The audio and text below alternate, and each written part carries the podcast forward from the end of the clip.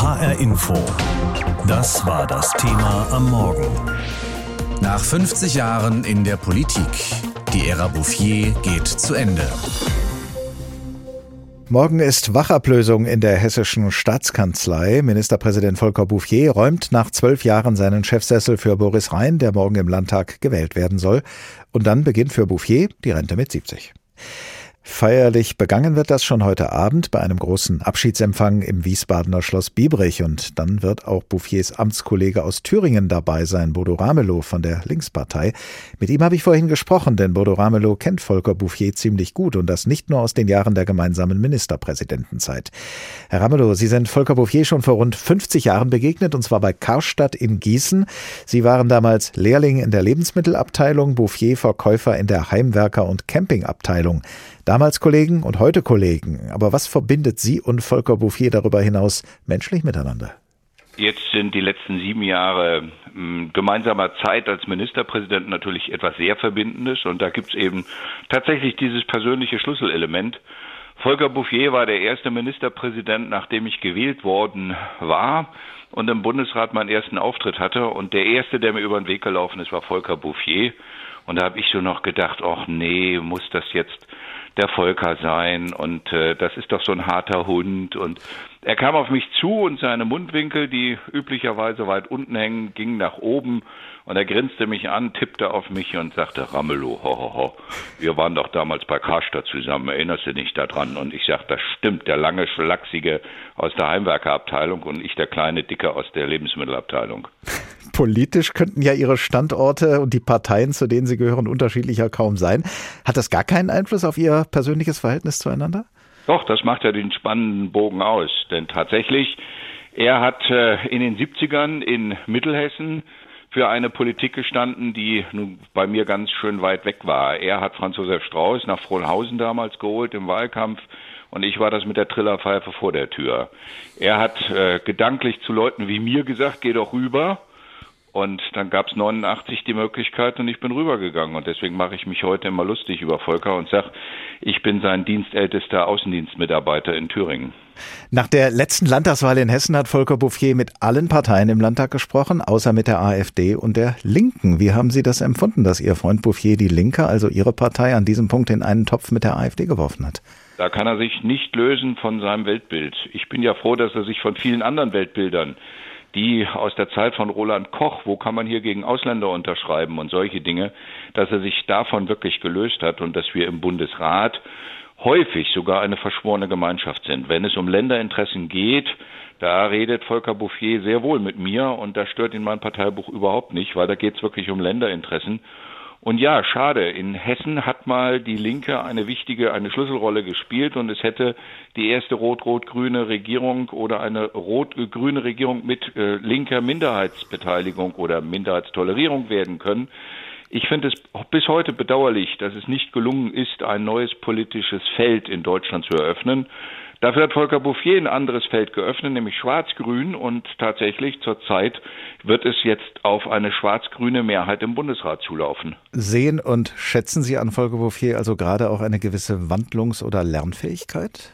So wie ich ihn kennengelernt habe, war das für mich ein verlässlicher Partner, einer, der sehr nachdenklich über die Fragen des äh, Föderalismus äh, im Kreis der Ministerpräsidenten agiert hat und ehrlicherweise darf ich heute sagen, dass ich durch diese Jahre, die ich jetzt mit ihm zusammen verbracht im Bundesrat und in der Ministerpräsidentenkonferenz verbracht habe, dass ich mich eher an ihm orientiere, fast wie ein väterlicher Freund.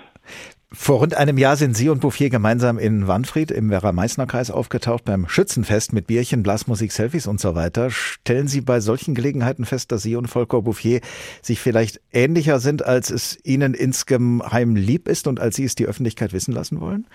Ich kann das ehrlich zugeben, dass die Art und Weise, wie er Hessen regiert hat, bei mir schon Hochachtung äh, ausgelöst hat. Und ich bemühe mich unter komplizierten Bedingungen auch, ein Gefühl für das ganze Land auch auszustrahlen strahlen. Und äh, da kann ich gerne zugeben, dass der Auftritt in Warnfried ein sehr gemeinsamer war und ein sehr fröhlicher, weil wir hatten äh, Eichsfelder, also aus äh, Thüringen, aus dem thüringischen Eichsfeld, Schützenvereine äh, dabei und wir hatten die hessischen dabei. Wir sind ein Stück gemeinsam auf der Grenze, der innerdeutschen Grenze gewandert. Wir waren auch im Jahr zuvor zum Tag der deutschen Einheit auf der Werrabrücke.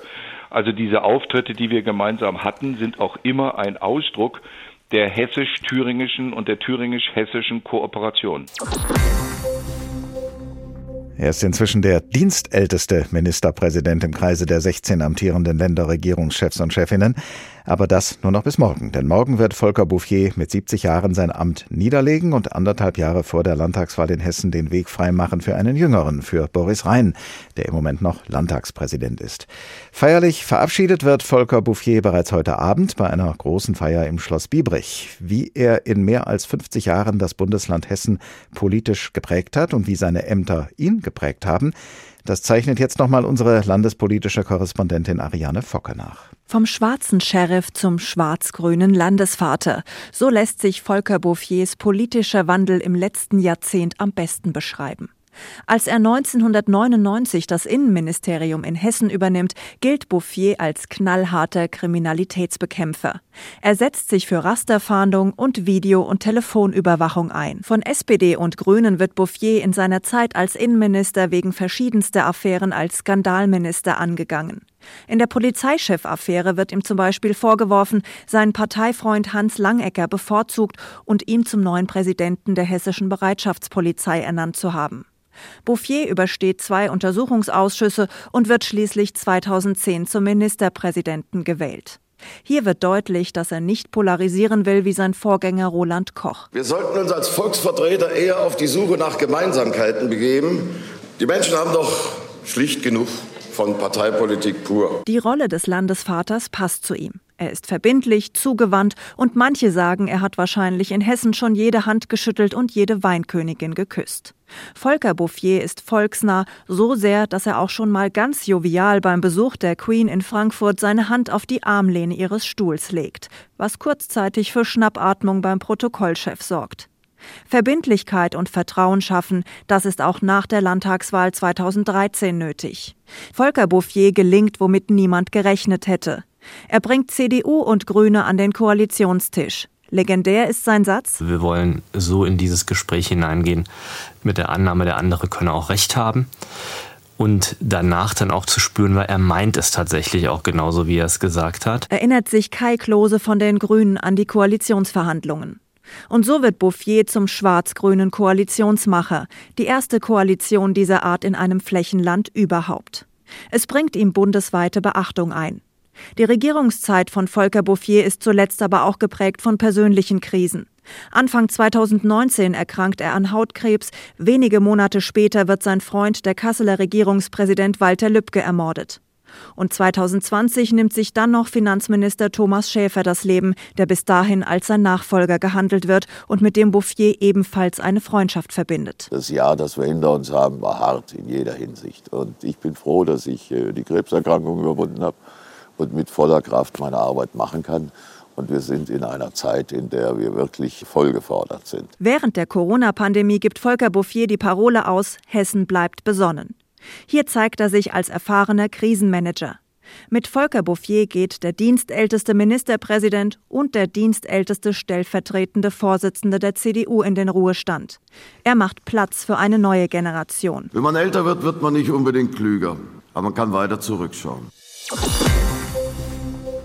Mehr als 600 Ehrengäste werden heute Abend bei Bouffiers Abschiedsfeier im Wiesbadener Schloss Biebrich erwartet, unter anderem der ehemalige Bundespräsident und Parteifreund Christian Wulff, die rheinland-pfälzische Ministerpräsidentin Malu Dreyer von der SPD und Bodo Ramelow, der einzige Ministerpräsident aus den Reihen der Partei Die Linke aus Thüringen.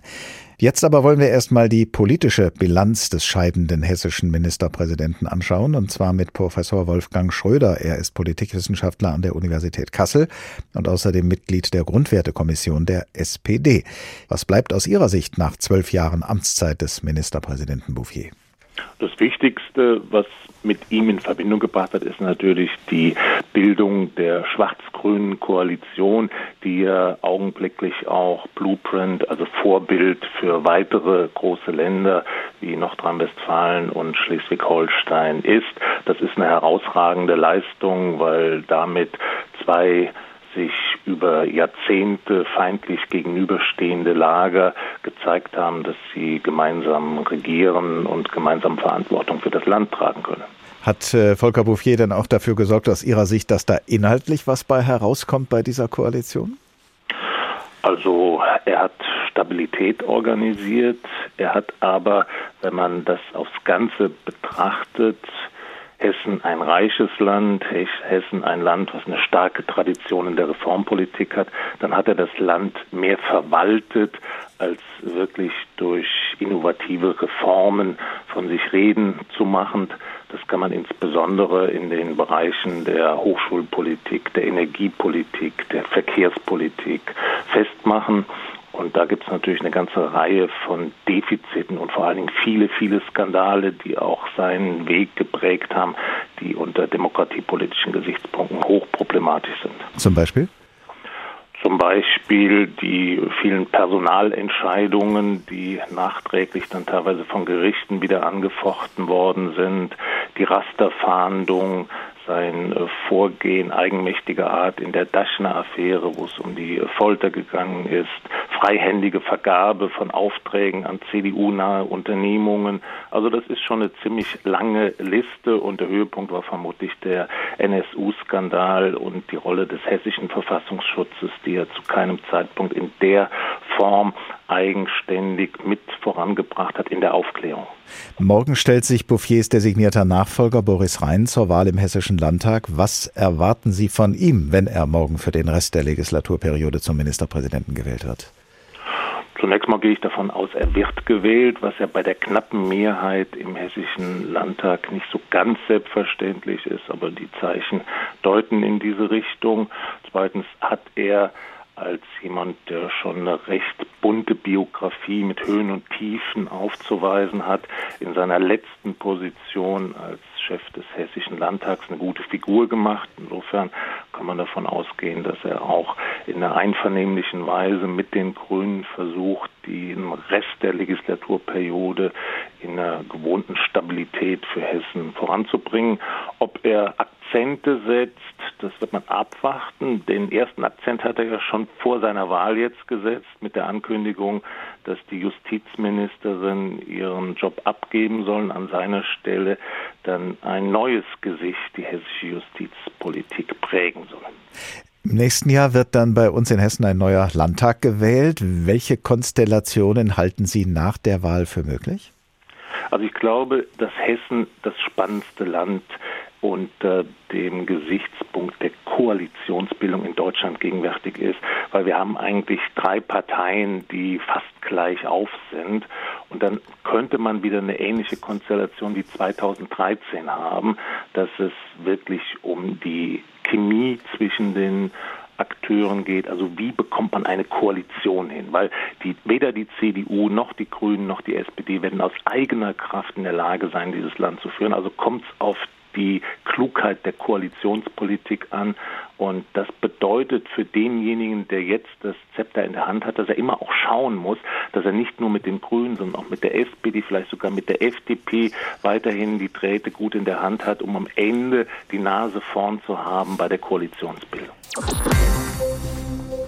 Zwölf Jahre lang stand Volker Bouffier an der Spitze der hessischen Landesregierung und wie gut oder schlecht er seinen Job gemacht hat, das bewertet jetzt aus ihrer Sicht Ute Weltstein, die Leiterin unseres Landtagsstudios in Wiesbaden. HR Info. Meinung. I did it my way, hat sich Volker Bouffier als Abschiedslied gewünscht. Ich hab's auf meine Art gemacht. Diese Art hatte sehr unterschiedliche Facetten. Als Innenminister war er der knallharte Sicherheitspolitiker, der Law and Order Mann. Knallhart war aber auch sein Machtbewusstsein. Er stand ohne Wenn und Aber mit dem damaligen Regierungschef Roland Koch die Parteispendenaffäre durch. Oberstes Ziel, die CDU sollte in Hessen an der Macht bleiben. Regiert wurde brachial. Sparpakete, Studiengebühren, Abitur nach zwölf Jahren, vieles wurde gegen große Proteste durchgesetzt. und musste später wieder rückgängig gemacht werden, weil es keine Akzeptanz fand. Daraus lernte Volker Bouffier. Als Ministerpräsident lautete sein Credo, die Gesellschaft zusammenhalten. Ausgerechnet mit dem ehemaligen Lieblingsgegner, den Grünen, schmiedete er eine Koalition. In der Corona-Pandemie machte sich bezahlt, dass an der Spitze des Landes ein Mann stand, dem die Menschen zutrauten, sie durch die Krise zu führen. Er tat das in einer Zeit, die ihm persönlich mehr aufbürdete, als manch einer zu tragen vermocht hätte.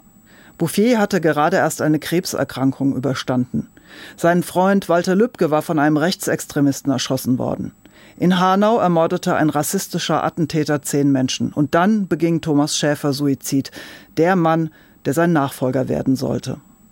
Das war der Moment, in dem man Volker Bouffier mit Tränen in den Augen vor der Presse stehen sah. Aber aufzuhören, das erwog er nie, sagt er, weil das Land in diesen schweren Zeiten jemanden brauchte, der führte.